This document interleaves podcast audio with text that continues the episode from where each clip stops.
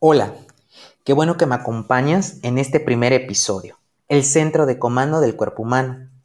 Mi nombre es Noé Chin y en este episodio platicaremos justamente sobre el funcionamiento, división y las células que conforman al sistema nervioso. Comenzamos.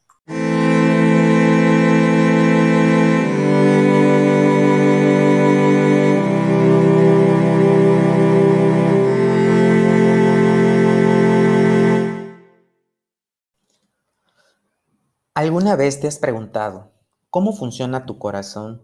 ¿Qué haces cuando acercas tu mano al fuego o cuando un balón se dirige a toda velocidad hacia tu cara? ¿Por qué sudas cuando te pones nervioso? ¿Por qué te da hipo? ¿Por qué salivas cuando miras un limón con sal? ¿Has notado que tu cuerpo sabe cómo reaccionar ante cualquier situación? ¿Alguna vez te has preguntado por qué es así? ¿Qué dirige todo? El responsable de las respuestas del cuerpo humano es el sistema nervioso que se divide en el sistema nervioso central y el sistema nervioso periférico. El sistema nervioso central está formado por el encéfalo y la médula espinal, localizada a lo largo de la espalda y protegida por la columna vertebral.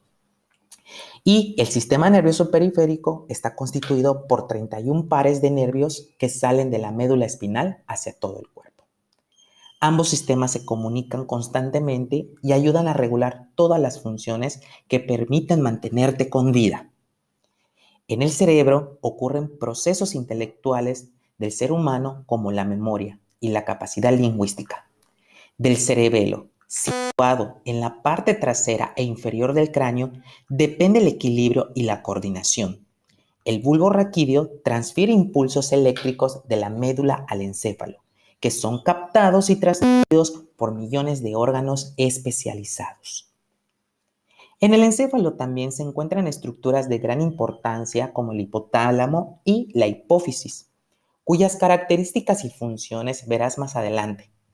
La médula espinal es el punto que conecta al organismo con el cerebro. Su función es transmitir los impulsos nerviosos desde y hacia el cuello, el torso, los brazos y las manos así como las piernas y los pies.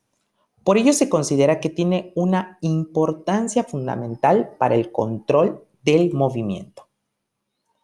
Para comunicarse tanto con el exterior como con el interior del cuerpo, el cerebro cuenta con millones de células especializadas por medio de las células manda impulsos eléctricos a todo el organismo con el fin de que se lleven a cabo las funciones necesarias para mantenerte vivo.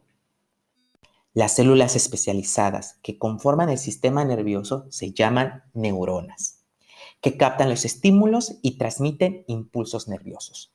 Cuando realizaste cada una de las actividades, tu cerebro envió un impulso eléctrico que corrió a través de las neuronas para que pudieras llevar a cabo la acción indicada. Algunas mediciones indican que las señales eléctricas pueden viajar 150 metros por segundo esto es como cruzar tres veces una alberca olímpica en un segundo. Gran velocidad.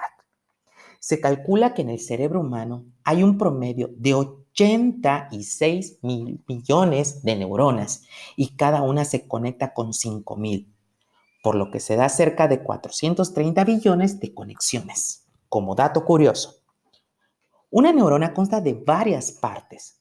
Las básicas son una parte principal llamada cuerpo o soma donde se localiza el núcleo.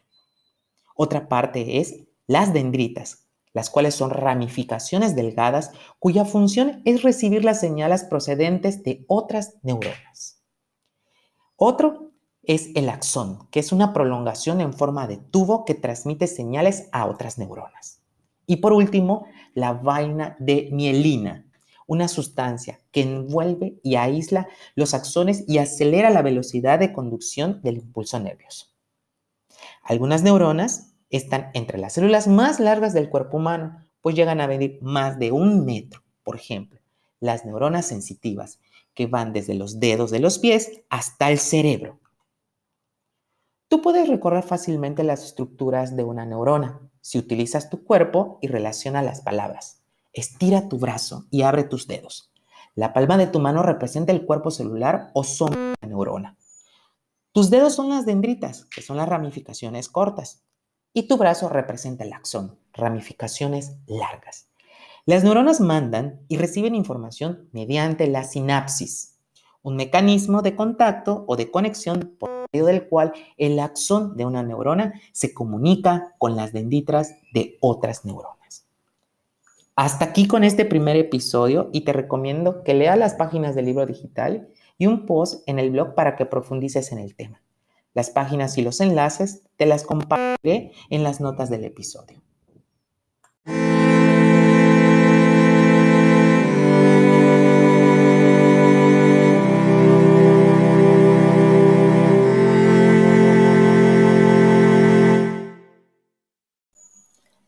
Qué bueno que me has acompañado en este primer episodio.